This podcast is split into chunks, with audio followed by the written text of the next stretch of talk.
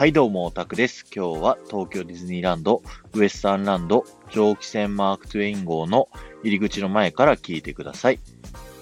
こちらの蒸気船マーク・トゥエイン号はですね、日本の法律の船舶法という法律によってですね、船の前と後ろにですね、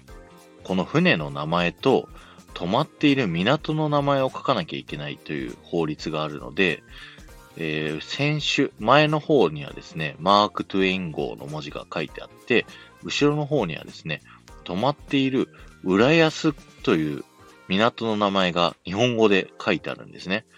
ちょっと見つけにくいところにあるので、頑張って探してみてくださいね。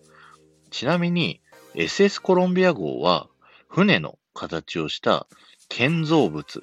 という形になっているので、この表記はしないで済んでます。ではまた。